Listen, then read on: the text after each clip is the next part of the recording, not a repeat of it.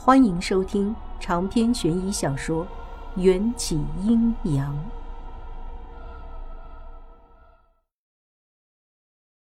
那还等什么？我活了几十年，还没见过金山长什么样子呢。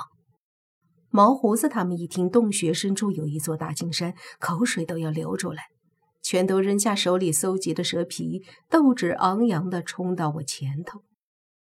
队伍继续向前进。我们熬过了洞穴中氧气最为稀薄的那部分通道，之后通道豁然变宽，闯入清凉的微风，带来了充足的空气。我们终于走到洞穴的尽头，视力所及，已经不能再用金碧辉煌来形容，简直就是一个纯金打造的世界。我们只带入了一支火把。金子的折射就将这区区一米火源反射到每一个角落。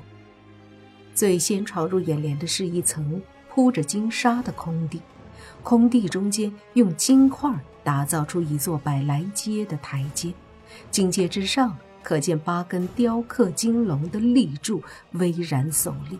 立柱之后的景象我们就看不真切了，但是从台阶上沙漏下的金沙。可以推测，凶兽用来脱皮的那座金沙山，应该就在这金龙立柱之后。以前我看电视里的那些古装片，总觉得金色的装潢怎么看怎么俗气，可真的设身处地的来到了这么一个金灿灿的国度，我只能用满满的震撼、宏伟、壮丽和感动来形容现在的心情。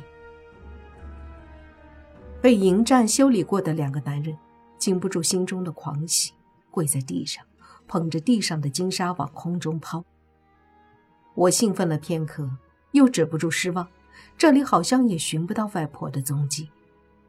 我把最后希望放在了看不见全景的金龙柱之后，如果那里也找不到外婆，我真的一点都不敢再往下想了。你们两个傻鸟！这点薄薄的金沙，兴奋个啥？金梯上还有一座大金山呢！瘦高个儿大概是淘金队伍里智商最高的，骂完就第一个走上台阶儿。我想跟上去，毛胡子一把拉着我，压低了声音：“让他先去，这个洞里有巨蛇，还有会喷岩浆的怪物，谁知道楼梯上还会有什么危险？”我有些狐疑地打量着毛胡子，总觉得他和之前接触的时候好像出现了某些不同。毛胡子发现我的目光，抓了把他的大胡子：“不能总是让你们夫妻来搭救我们。要是瘦猴真的遇上点什么，我上去救他。”行，你说了算。毛胡子为我着想，我自己也必须还他几分薄面。说到底，毛胡子才是这次淘金行动的老大，次次都让我们抢走风头，貌似还真有点说不过去。瘦猴很兴奋，也很警惕，每踏上一个台阶都会四下检查，确定没有异常，再继续前进。台阶的跨度很大，每一阶都有一米来高，需要手脚并用才能爬上去，非常的耗费时间。等在金梯下的另外几个人，已经在往蛇皮袋里头装金沙了。龙虾仔更是在金沙上打滚，玩得不亦乐乎。就在我们有些松懈的时候，瘦猴不知发现了什么，被狠狠地吓了一跳。毛胡子立马抡起洛阳铲，爬上金梯，大喊：“你怎么了？”瘦猴几乎屁滚尿流，正慌不择路地往地上跳，碰巧和毛胡子撞个满怀，两人像皮球一样咚咚咚滚在地上，扬起一大片金色的沙粒。若不去看这两人的长相，这一幕还是有些唯美的。你看到了什么？我把两人扶起来，紧张地问。瘦猴早就没了方才打人时候的气焰，吓得面色发白，连嘴唇都哆嗦了。人，那那那那那那上面都是人。人。闻言，我和毛胡子都倒吸了一口冷气，这个地方怎么会有人呢？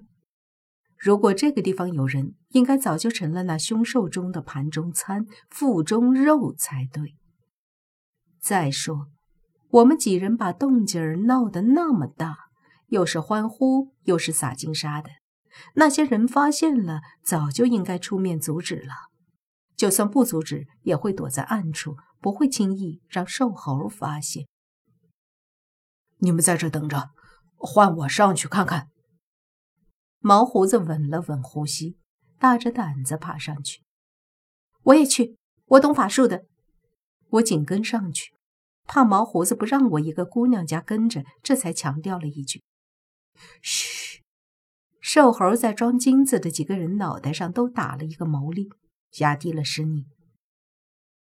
可我还是听见他对其他人说的话，不屑的冷哼。瘦猴说的是：“别出事儿。”待会儿老大要是真发生了什么，咱们带着金子只管自己逃命，知道了没？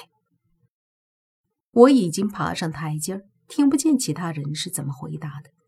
看着毛胡子一马当先、义无反顾的背影，不由产生了几分同情。刚才瘦猴是几乎要爬完楼梯的那一刻才惊慌大叫的。我和毛胡子怕打草惊蛇。在爬到最后一节楼梯的时候，停下了脚步，悄悄地探出两个脑袋看过去。这一看，差点没把我们的胆子给吓破了。瘦猴说的没错，台阶上有人，并且至少有数十个人。这些人都呈现一种很诡异的姿势。朝着同一个方向纹丝不动地匍匐在地上，好像在朝拜一样。我们看见的是他们的背影，不能确定这些人有没有发现我们。他们在拜什么呀？毛胡子不解，顺着这些人叩头的方向看过去，是一座硕大的金沙山，尖尖的山顶上好像放着某个四方形白色物体。我觉得有点眼熟，揉揉眼睛再看，心脏猛地一阵收缩。只见金沙山上放着的，竟然是在殷家村秦墓中消失的那副白棺。这些人是在对着白棺磕头。白棺的出现让我瞬间头皮都紧绷起来，想起古简上说的。秦玉郎被万蛇啃噬而死之后，他的尸身就随着蛇群的迁徙来到了这个地方，而白棺也出现在这里。那是不是可以说明秦玉郎和那个三米多高的公子高也就在这个地方？如果这些推测都没有错的话，那我外婆或许也就在那个高高在上的金沙山之顶。见我不说话，毛胡子卷起袖子，想要爬上去看个究竟。我按住他，掏出口袋里所有的符咒，紧紧握在手中。让我去。毛胡子见我神秘兮兮的掏出一沓符咒，看我的眼神立刻露出几分敬畏。想要靠近金山，就要先穿过跪拜在地上的那几十个人。由于不清楚他们的身份。我决定先试探一下，将一张辟邪符包在一块金子外面扔过去。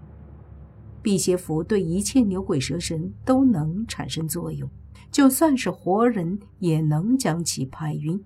可奇怪的是，辟邪符不偏不倚地击中其中一人的背后，竟然一点都没有产生效果，符咒失灵了。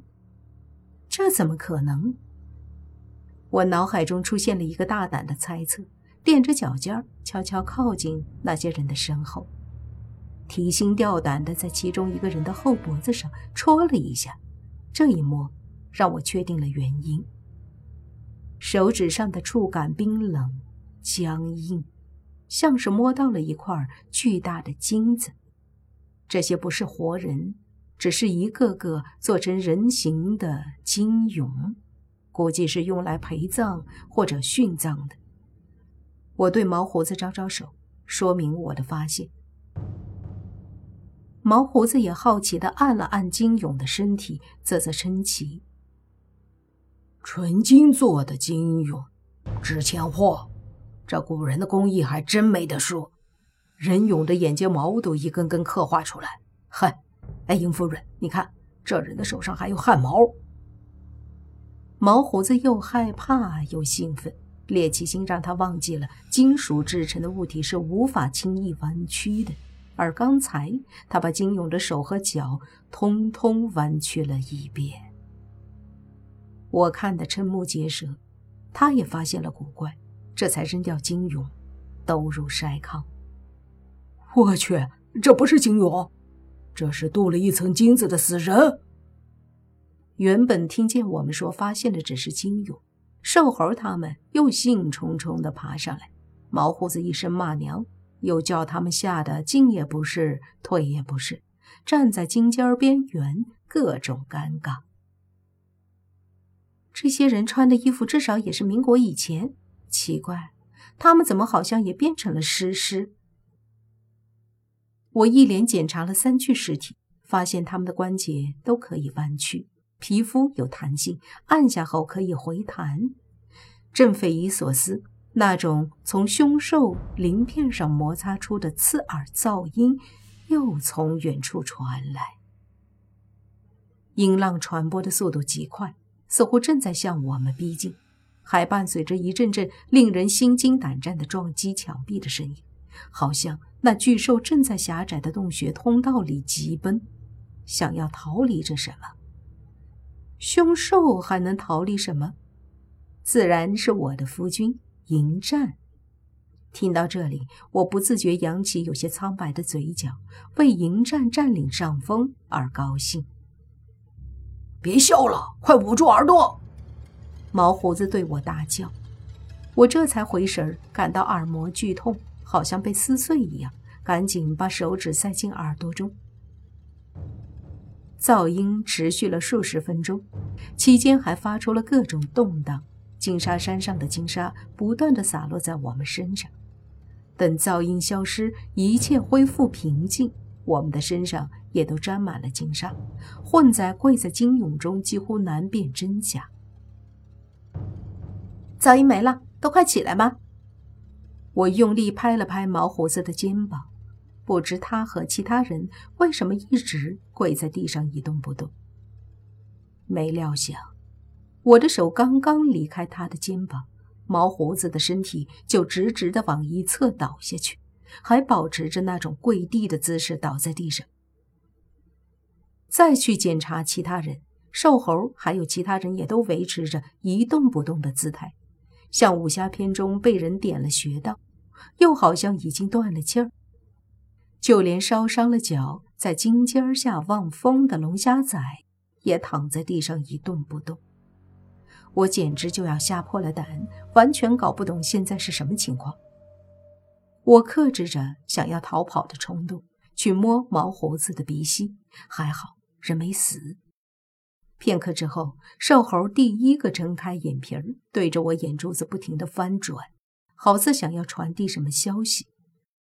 但这么诡异的画面，我除了惊悚，脑子里就只剩下一片空白。之后，所有人都睁开了眼，不知是有意识还是无意识的，对着我转动着眼珠。我看得汗毛炸立，他们到底怎么了？绞尽脑汁的思考，再联想到黄墙迷宫中发现的那几具尸体，我有些后知后觉。毛胡子他们可能也是中了蛇毒了，只是。黄墙迷宫中的人可能是在睡梦里遭受蛇咬，毛胡子他们一路走来都很清醒，谁也没被蛇咬过，怎么会整个队伍同时中毒，而又唯独只有我安然无事？是我运气好，还是下毒的人故意让我保持清醒？我越想越怕。独自身处在一群惊勇和不知死活的人群里，我能感到的只有令人窒息的惊悚和背后传来的瑟瑟凉意。突然，所有人的眼珠子都一起朝我所在的方向转动过来，啪！一只大手毫无征兆的搭在我的肩头上。长篇悬疑小说《缘起阴阳》本集结束，请关注主播又见菲儿，精彩继续。